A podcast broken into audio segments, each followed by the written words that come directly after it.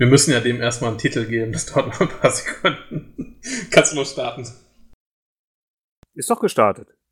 Ja, dann leg mal los. Ich weiß jetzt nicht, warum du da so komisch angefangen hast. Hallo. Gut, fangen wir an. Zehn Sekunden zum Schneiden.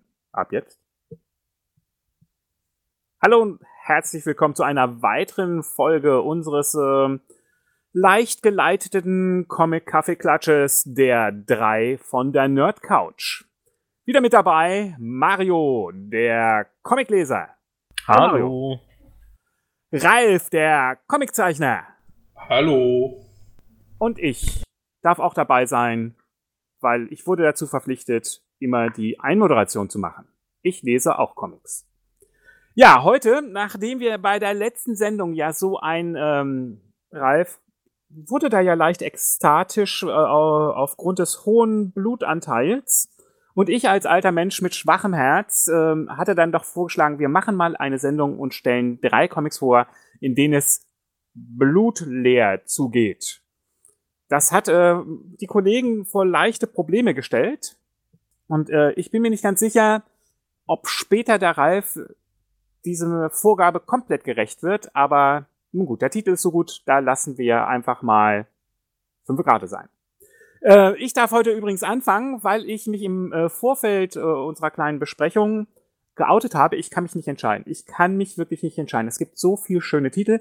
Und äh, nachdem Ralf schon die intellektuelle Sparte später abstecken wird, äh, abdecken wird, und der Mario den allgemein bekannten Teil macht, muss ich dann ja dann irgendwas anderes machen. Und ich singe ja gerne ein Hochlied auf die, auch die Trivialkunst. Und äh, ich muss jetzt meinem Alter mal gerecht werden. Ich habe mich dann doch kurzfristig für zwei Titel entschieden. Der eine ist Supergirl. Supergirl kennen die meisten auch heute noch. Supergirl ist ja momentan auch wieder gut vertreten, allerdings diesmal als böse vom roten Zorn. Das war sie aber nicht immer. Supergirl war mal ein super nettes Mädchen. Blond war sie, blauäugig, ein Traum und vor allem in den ersten Abenteuern damals kämpfte sie vor saubere Zimmer, hat ihre Superkräfte dazu genutzt, auf die Schnelle mal aufzuräumen, war einfach ein traumhaftes Mädchen. Ein Mädchen, das sich jeder gestandene amerikanische Holzfäller wünschen würde. Sie war nett, hat den Schwachen geholfen und sie konnte häkeln. Ich weiß nicht, ob das noch irgendwie zu toppen ist von den beiden Kollegen. Ich glaube es nicht. Sie konnte zwar auch dünne Drähte verbiegen, zu derselben Zeit, als Superman komplette äh, Stahlbrücken verbiegen konnte. Es muss natürlich einen Unterschied geben zwischen Mann und Frau. Und ähm, ja, aber sie war halt einfach nett. Sie hat alles möglich gemacht. Ich glaube, sie hat später dann sogar ähm, einen gefährlichen Kometen aus der Bahn von Supermans Rakete gestoßen und deswegen kam sie auch erst sehr viel später auf der Erde an. Ich glaube, da gab es irgendwie sowas. Aber vollkommen egal. Nichts kann ihre positive Grundeinstellung zum Leben ändern. Wer sich mehr für diese wundervollen alten Geschichten interessiert, die auch wundervoll alt gezeichnet sind, weil sie sind halt genauso uralt, ähm, kann das machen. In Amerika gibt's ja immer mal wieder diese, mh, hm, ah, ich habe es gerade mal aufgehoben, sehr schweren Sammelbände, die sich Omnibus nennen. Ich weiß nicht, ob das schon mal jemand gesehen hat. Dieser Omnibus mit Supergirl hat knappe 700 Seiten, ist sackeschwer dadurch. Es gibt allerdings auch äh, Omnibusse, die sind 1500 Seiten doll, ne? Da braucht man dann doch schon ein bisschen Muckes. Kann man bestellen. Der Supergirl Omnibus mit den 700 Seiten kostet original 75 Dollar. Meistens kriegt man das etwas günstiger, besonders wenn man es vorbestellt. Man muss also aber schon ein bisschen ein gestandener Mensch sein, um diese knapp 700 Seiten Gutmenschtum zu ertragen. Und es ist natürlich auch noch, weil es ja Supergirl ist, die Superkatze Streaky mit dabei. Und das Superpferd. Es ist einfach schön. Und das andere, was ich noch kurz erwähnen möchte, ist, ich bin vor kurzem freundlicherweise an einen Satz wunderbarer Hefte gekommen. Astronautenfamilie Robinson, ein uralter deutscher Comic. Und wer das mal sieht, 60 Pfennig hat das Heft mal gekostet. In Schwarz-Weiß war das. Und ich finde es wundervoll. Damals wurden in die Vorlagen Die deutschen Texte wurden mit Schreibmaschine auf Papier getippt, ausgeschnitten und in die Sprechblasen eingeklebt. Das führt manchmal zu ein bisschen Scheppen, Texten in den Sprechblasen. Raumfamilie Robinson. Falls was das nicht kennt, gab es später nochmal in Taschenbüchern beim Condor Verlag, ich glaube, die hießen Superhelden. Und da gab es dann mehrere Serien drin. Eine davon war diese Astronautenfamilie Robinson. Äh, eine Familie, zwei Kinder, ein Junge, ein Mädchen, also ein Traum äh, sind verschollen im All und erleben jedes Heft ein neues Abenteuer, das sehr häufig auch mit Reden und manchmal mit Laserschüssen gelöst werden kann. Arcshare. Schwarz-Weiß. Keine einzige, kein einziger roter Fleck. Auf jeden Fall nicht in der alten Version. So, jetzt hören wir mal. Ähm, Mario, magst du das toppen wollen? Ja, ich kann es versuchen. Also, ich habe mich ja für ein Thema entschieden, für ein Comic. Und äh, das ist eins aus meiner Kindheit. Ähm, als Kind habe ich auch immer wieder mal Comics gelesen und ähm, besonders oft, wenn, wenn ich krank war, durfte ich mir noch beim, beim Zeitschriftenhandel, der neben meinem Kinderarzt war, immer einen Comic aussuchen oder ein anderes Magazin. Und äh, da ist oft die Wahl dann immer auf lustige Taschenbücher gefallen. Oder generell auf die Mickey Mouse Hefte. Und ähm, die lustigen Taschenbücher haben es mir damals immer angetan waren oder sind immer 250 Seiten circa dick und sind perfekt immer für zwischendurch zum Lesen. Gerade so als, als Kind. Muss natürlich dazu sagen, die Texte sind ein bisschen einfach gehalten, schön kindgerecht. Die Geschichten sind auch immer sehr kindgerecht gelöst am Ende. Also ist auch ähm, Mord und Totschlag wird eigentlich nie, nie zelebriert. Wenn mal irgendjemand gestorben ist, dann äh, wird es auch nie wirklich ähm, also es wird nie gezeigt, das wird höchstens mal erwähnt und dann ist es immer eher so um, ähm, um Erbschaftssachen, die sich dann, dann darum dreht. Und äh, ja, Hauptprotagonisten sind dann meistens immer ähm, die Geschichten aus Entenhausen. Donald Duck, Dagobert Duck, aber auch Mickey Mouse, der tritt auch öfters mal auf. Und ja, das war für mich immer so als Kindheit so, ich würde auch mit sagen, die lustigen Taschenbücher und Asterix-Hefte waren so mein erster meine erste Berührung mit Comic-Heften. Also die habe ich da, damit bin ich eigentlich so wirklich in den Bereich eingestiegen. Und äh, ich finde es immer mal wieder schön, da durchzublättern, mir die nochmal anzugucken da nochmal so ein bisschen in Erinnerung, in Kindheitserinnerungen zu schwelgen, als die Zeit noch wesentlich schöner war und noch viel einfacher alles war. Und äh, ja, das ist mein Beitrag zu den lustigen Taschenbüchern. Ähm, kosten aktuell knapp 6 Euro pro Ausgabe, erscheinen einmal im Monat, immer am ersten Dienstag und sind im Egmont Verlag erschienen und die gibt es schon seit 1967 sind ursprünglich oder überwiegend werden die äh, Comics in Italien gezeichnet und äh, gibt immer mal wieder auch ein paar Sonderbände und hat, haben sich auch mittlerweile schon richtige Spezialserien oder Nebenreihen ähm, sind entstanden. Also gab auch einige, ich glaube zwei oder drei Bände, die, die das Thema der, äh, ich glaube, bekanntesten deutschen Sage beinhalten, die das äh, Lied der Nibelungen. Und so werden immer wieder neue Themen aus, aus dem Hut gezaubert. Und äh, man will immer wieder auch ein bisschen mit der Zeit gehen. Also es werden auch immer wieder ein paar moderne ähm, Gadgets mit eingebaut. Und äh, ja, seit 67 gibt's gibt's die Taschenbücher schon und entwickeln sich stetig weiter. Wie das komplette Comic-Medium es sich auch tut. Also, also bei mir war, ich kann mich erinnern, äh, Taschenbuch auch eins meiner ersten Comics, die ich gelesen habe. Und ich weiß noch ganz genau, der Phantom, Phantomias der war meine, oh, Einstiegs, ja. der war meine Einstiegsdroge für die äh, Superhelden-Comics. Er hat es ja im Rahmen der lustigen Taschenbücher auch zu einer von äh, Marius angedeuteten Sonderreihen gebracht. Ne? Ja, genau. Ja, ich glaube, sechs oder sogar mehr Bände gibt es da mittlerweile nur Phantomias. Ja, also der war meine Einstiegsdroge in Superhelden-Comics. Und dann bin ich irgendwann zu Spider-Man gewechselt. Aber auch wenn das an Jüngere, Jüngere gerichtet ist, ist trotzdem das Artwork sehr hochwertig. Also die legen ja ganz großen.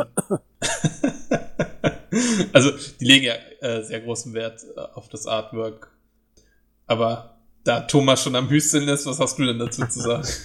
Also ich finde, man merkt dem lustigen Taschenbuch schon an, dass es äh, gut gemachte Massenware und Fließbandarbeit ist in vielen Ja, Sachen. Der Storyaufbau ist, Ja, sagen wir mal, nicht unbedingt interessant und Äh, Der Also- Standard an, an der Zeichenqualität ist schon sehr hoch für schon ein okay, Fließbandprodukt. Für ein Fließbandprodukt Ja. ist er schon sehr hochwertig. aber es ist halt ein Fließbandprodukt, ne? Da muss man Ja, das, das will ich ja nicht abstreiten. Ne? Also das habe ich ja nicht abgestritten. Also es geht mir halt nur generell darum, dass es halt ähm, hochwertiger ist als andere, die in andere Produkte an Comics, die in diesem Ausmaß produziert werden. Und auch Also über so einen langen Zeitraum, das muss man ja, Ja, auch dazu sagen. Also ich muss gestehen, ich habe früher immer gemerkt, als ich äh, noch jung war und manchmal dann also auch fiebrig und so weiter war, ich habe immer gemerkt, dass ich wirklich krank bin, wenn das lustige Taschenbuch wirklich gehaltvolle Geschichten für mich bereithielt und Mondbasis Alpha 1 einfach spannend war. Das waren so die beiden Anzeichen, dass es mir wirklich dreckig. Mondbasis Alpha 1 ist ja auch ein Begriff, ja? Habt ihr schon mal eine spannende Mondbasis Alpha 1 Folge gesehen? Ich habe noch nicht eine Folge davon gesehen. Ich auch nicht. Thomas, das ist der Altersunterschied. Mondbasis Alpha 1, hallo, das muss man kennen. ja, natürlich, kennen wir.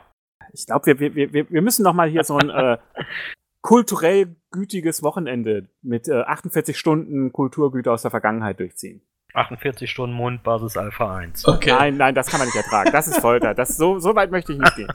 Aber, aber kurz nochmal zu, zu Supergirl, da, da hast du ja Thomas so schnell beendet. Ich finde das interessant an Supergirl ist ja eigentlich, dass sie im Gegensatz zu Superman meist in, in den meisten Versionen schon als äh, Teenager zur Erde kommt und äh, dieser Kulturunterschied zwischen ihrer kryptonischen Herkunft und der Kultur auf der Erde ist ja, das ist das, finde ich, was diese Figur so interessant macht. Superman ist ja auf der Erde aufgewachsen und hat halt im Nachhinein seine kryptonische Kultur kennengelernt. Aber sie kommt halt umgekehrt mit ihrer kryptonischen Kultur auf die Erde und muss sich dann äh, auf die Erde einstellen. Das finde ich ist ein interessanter Twist an dieser Figur im Kontrast zu Superman. Wobei diese interessante äh, Ebene in Supergirl in diesen ersten alten Heften, die in dem von mir erwähnten Supergirl Omnibus drin sind, der heißt äh, komplett The Silver Age, Omnibus Volume 1. Nein, so tief ist die Figur da noch nicht. Ja, also in späteren Comics auf jeden Fall. Es ist, es ist ja zumindest so, dass ich glaube sogar die ersten Versionen war äh, Supergirl nicht selber Supergirl, sondern gab es andere Versionen. Einer war es Lois Lane, die kurzzeitig Superkräfte hatte. Die, dann gab es noch so ein Supergirl in Superboy. Äh, und dann gab es noch ein Supergirl zwischendurch, dass äh, Jimmy Olsen irgendwie äh, sich mit so einem magischen Totem produziert hat und das hat dann ähm, so viel Fanresonanz äh, hervorgerufen, dass man dann ein richtiges Supergirl letztendlich geschaffen hat, kurz darauf. Also das vor Supergirl gab es schon quasi ein paar andere Varianten und das hat sich dann im Laufe der Zeit immer weiter vertieft, ihre Herkunftsgeschichte. Ja, und die ersten Supergirl-Hefte, die reinen Supergirl-Hefte sind aus dem Jahr 1959. Da, ja, glaube ich, ja, ja, genau. Also waren wir alle noch nicht da. da war auch Superman noch nicht so komplex. Das ist ja auch erst später erst gekommen. Komplex, sehr nett. Sehr nettes Fremdwort für den Comic aus dieser Zeit. Auf jeden Fall für den Superhelden. genau. Aber Ähm, mal ganz weg vom Superhelden-Comic. Äh, Genau, äh, Raymond, Supergirl, das Lied. genau, also mein Titel, den ich mir rausgesucht habe, ist Blankets. Ähm, Blankets ist äh, als Graphic Novel, wenn ich mich recht erinnere, direkt erschienen. Das, also Blankets ist ein Titel, den sollte man auf jeden Fall sich angucken. Es, die hat äh, mehrere Awards gewonnen, den Harvey Award, den Eisner Award und was es nicht alles gibt. Also ähm, es wird sehr hoch gefeiert äh, und ist eine sehr emotional erzählte autobiografische Geschichte über, über halt äh, Craig Thompson selber, der halt, ähm, also die Geschichte spielt in Wisconsin und ähm, erzählt halt äh, seine Geschichte, wie er aufgewachsen ist als Kind und ähm, dass er besonders äh, zu Beginn wird das sehr stark betont, dass er halt sehr isoliert ist äh, aufgrund verschiedener äh, äh, Faktoren. Also ähm, man erfährt halt zu Beginn der Geschichte zum Beispiel, dass, dass er und sein äh, jüngerer Bruder, der drei Jahre jünger ist, sich immer das Bett teilen mussten. Und ähm, dann gab's, äh, gibt es zu Beginn der Geschichte eine Szene, wo die dann sich gestritten haben, ganz normal, wie das dann halt man sich das vorstellen kann. Dann kam der Vater dann hoch und der hat dann äh, die bestraft, indem er den jüngeren Bruder dann in die Abstellkammer ge gesetzt hat Und obwohl er der Ältere ist, äh, äh, wurde dann der Jüngere bestraft und das hat ihn äh, sehr traumatisiert, dieses Ereignis. Und ähm, das äh, setzt er visuell auch sehr interessant um. Da sieht man zum Beispiel, wie der Vater dann in diesem in dieser Abstellkammer das Klappbett auseinander äh, nimmt. Und das sieht dann so aus, als ob das so ein Monstermaul ist, das er gerade öffnet. Und ähm, die Abstellkammer wird auch so ein bisschen wie die Hölle dargestellt, visuell. Und da, da die Geschichte geht dann ein bisschen weiter, dann erfährt man zum Beispiel, dass ähm, er in der Schule äh, auch sehr viel gemobbt wurde. Obwohl er der ältere Bruder war, er immer so das Gefühl hat, dass er seinen Pflichten als älterer Bruder nicht so nachgekommen ist. Er hat seinen jüngeren Bruder sehr vernachlässigt. Und dann erfährt man auch noch, dass, dass die von dem Babysitter sexuell missbraucht wurden, beide Brüder. Und das hat äh, ihn zusätzlich noch isoliert. Und der Vater war wohl immer so ein bisschen distanziert und der wird auch immer so als Schattenfigur im Hintergrund dargestellt, als übergroßer Schatten, der immer nur kommt, um zu bestrafen oder zu schimpfen. Und die Mutter die ist sehr religiös fixiert. Diese, diese ganze Konstellation, wie er aufgewachsen ist, hat halt dazu dafür gesorgt, dass er sehr isoliert ist und sehr einsam.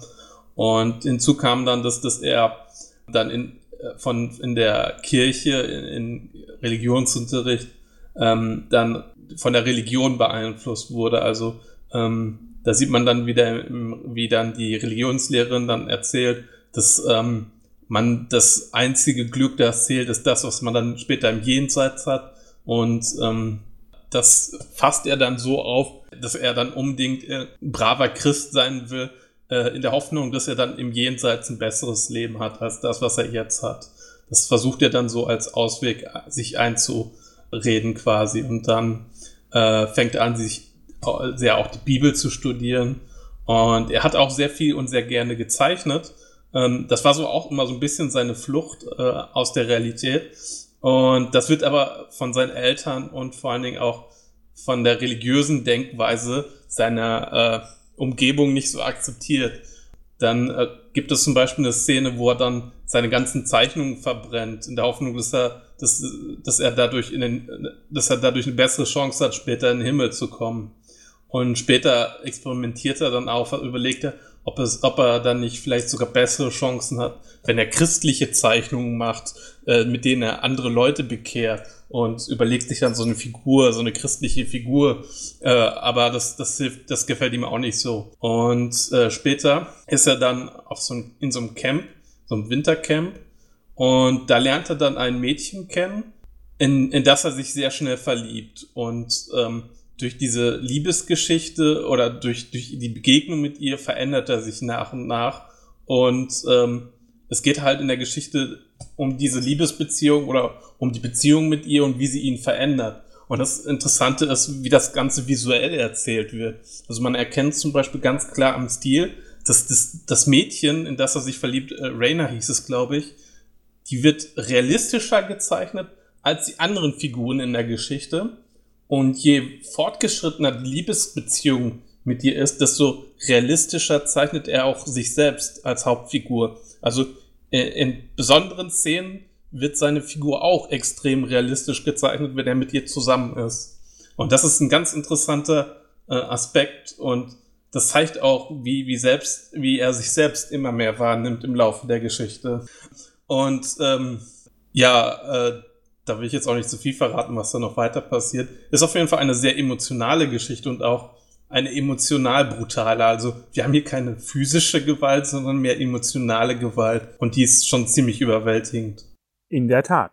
Ja, also ähm, ist definitiv ein Must-Have-Titel. Also ich habe noch nie jemanden gehört, der gesagt hat, Blankets ist nicht lesenswert. Ist auf jeden Fall ein Top-Titel und sollte man äh, auf jeden Fall lesen. Ist sehr realistisch, sehr emotional, sehr charakterbezogen und äh, vor allen Dingen sehr erwachsen. Also sehr lesenswerter Titel und auch visuell sehr fassend. Also kann, ich kann nichts Schlechtes für den Titel sagen. Sehr schöner Titel.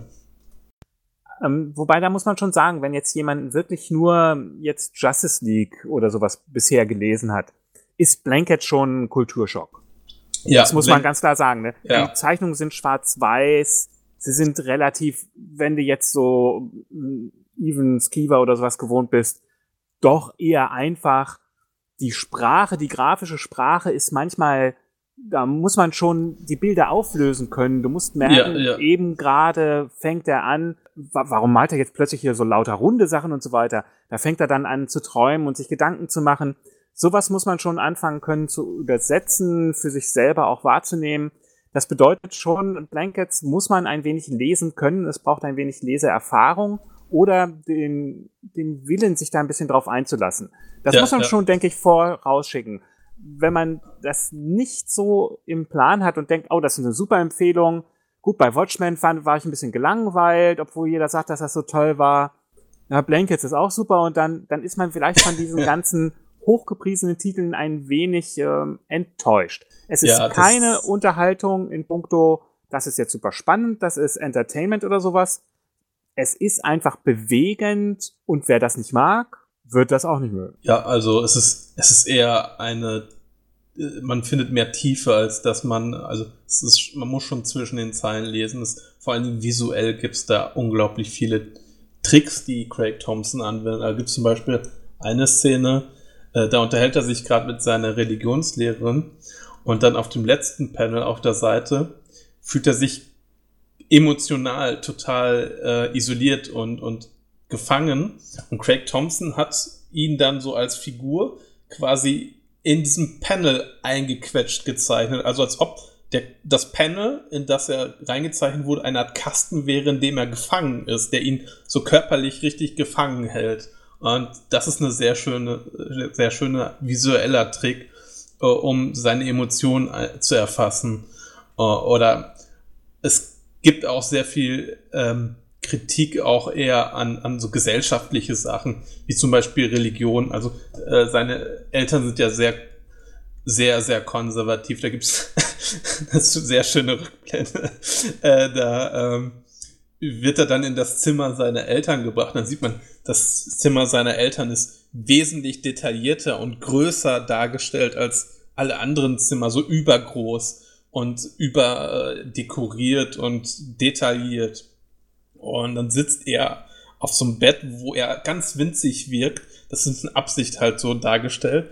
Und dann kommen die Eltern, setzen sich rechts und links neben ihn hin und äh, erzählen halt die Eltern, dass das äh, ihnen halt ge- zugetragen wurde, dass er was im, äh, im Bus gemalt hätte, was er dann in den Mülleimer geworfen hat. Und das hat wohl irgendjemand aus dem Mülleimer rausgefischt und den Eltern gesagt. Und ähm, dann fragen die ihn, weißt, weißt du noch, was du drauf gemalt hast? Und er ist dann so ganz äh, schockiert, dass er erwischt wurde und erzählt dann, äh, äh, ja, ähm, er hat halt ganz viele Gewalt, äh, äh, äh, Terror, äh, also er hat halt ganz extreme Terrorbilder auf, auf dieses Bild gemalt. Und dann sieht man dieses Bild und das ist dann so, so, so ein Blatt Papier, wo dann Kampfhubschrauber und ein Kampfflugzeug äh, ist und so Maschinengewehr, die gerade so ballern, so halt so typisches Kindergekritzel, ne? Und äh, die Eltern sagen dann so, nein, darum geht's nicht. Auf der Rückseite und eher so ganz schockiert und dann äh, zeigt man, wird die Rückseite des Blattes gezeigt und da ist einfach fast so strichmännchenhaft ein weiblicher nackter Körper. Und äh, da, das ist der Grund, warum die Eltern so, äh, so schockiert sind und die erzählen ihm dann, dass, äh, äh, wie schlimm das ist, dass er ein, eine nackte Frau gezeichnet hat. Und ähm, äh, das prägt ihn aber auch als Mensch so extrem. Und das zeigt, das wird auch gezeigt in seinem Umgang mit, mit dem Mädchen, das er sich verliebt, wie, wie schüchtern er auch erstmal oder wie zögerlich er ist, ähm, mit ihr eine Beziehung einzugehen. Da, da gibt es zum Beispiel in seinem Zimmer, äh, wo er später übernachtet, so, ein- so ein Jesus-Bild. Und dann hat er in, in seiner Fantasie äh, ähm, körperlichen Kontakt mit ihr. Und dann sieht man, wie der Jesus auf dem Bild von ihm wegschaut. So ganz enttäuscht. Und ähm, also diese, diese, äh, diese Religion oder diese ganz extreme konservative Denken, Denkweise hat ihn extrem ähm, geprägt und äh, eingeschränkt in seinem Umgang mit anderen Menschen. Das wird sehr schön dargestellt und auch visuell sehr schön umgesetzt. Ja, ich denke, äh, wer jetzt noch zuhört, hat gemerkt, Ralf ist von diesem Comic total begeistert. Ja, auf jeden Zu Fall. Also Wobei, Ralf, ich möchte, ähm, es, ich, meiner Meinung nach gibt es einen deutschen Zeichner, der in puncto, also äh, Blankets ist verdammt amerikanisch und, und auch äh, spartenamerikanisch. Ne? Also Ja, diese, natürlich. diese starke religiöse Ausrichtung Ja, ist jetzt das- das nicht ist- Standard in genau. Amerika. Das ist schon sehr extrem. Äh, ich, ich habe ähm, einen Comic in Deutschland mal erfahren, Ineinander. Kennst du das von Dirk Schwieger? Gehört aber noch nicht gelesen.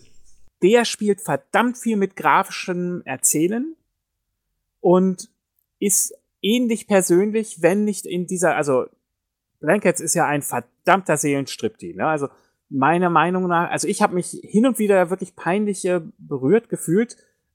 Greife ich da nicht mit dem Lesen in diese, dieser Geschichte zu tief in diese Persönlichkeit von Craig Thompson ein? Da Ja, fühlte ja. ich mich schon ein bisschen, also das war, war ein bisschen, bin ich da jetzt zu voyeuristisch dabei? Also man weiß ja, dass ähm, zumindest die Liebesgeschichte mit Rainer tatsächlich stattgefunden hat. Er hat nur winzige Details geändert und ausgelassen. Zum Beispiel hat er tatsächlich noch eine Schwester gehabt, aber die wurde komplett außen vor gelassen. Also die wurde gar nicht erwähnt in, wird gar nicht erwähnt in dem Comic. Aber ist schon sehr. Ist also, hart. Ja, also man, dieser autobiografische Gedanke, das macht das, macht das Ganze noch mal ein bisschen fesselnder. Und ich möchte, wie gesagt, nochmal auf den Comic, den, der leider lange schon nicht mehr fortgeführt worden ist. Das erste Heft wurde 2000 rausgebracht. Vier Hefte gab es bis 2002 ineinander von Dirk Schwieger in seinem Eigenverlag, der der Eigenverlag heißt, rausgekommen ist. Wer das mal in die Finger kriegt, der spielt wundervoll mit den Möglichkeiten des Erzählens mit Grafik. Ganz tolle Sache und ist auch sehr autobiografisch. Es ist so, es hätte das deutsche Blankets vielleicht werden können. Gut, aber wir sind durch mit unserer Sendung unter dem großen Ziel, Geschichten vorzustellen, die nicht ganz so blutig sind, wie Ralf sie manchmal gerne hat. Immer ich.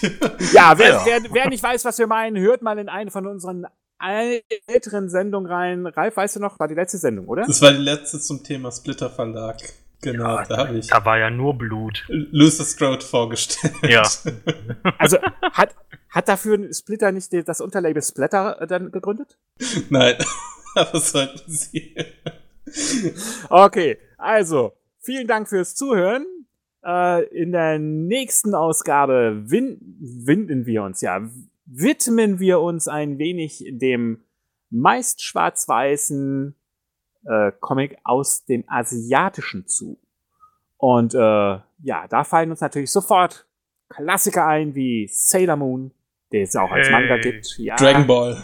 Dragon Ball, genau.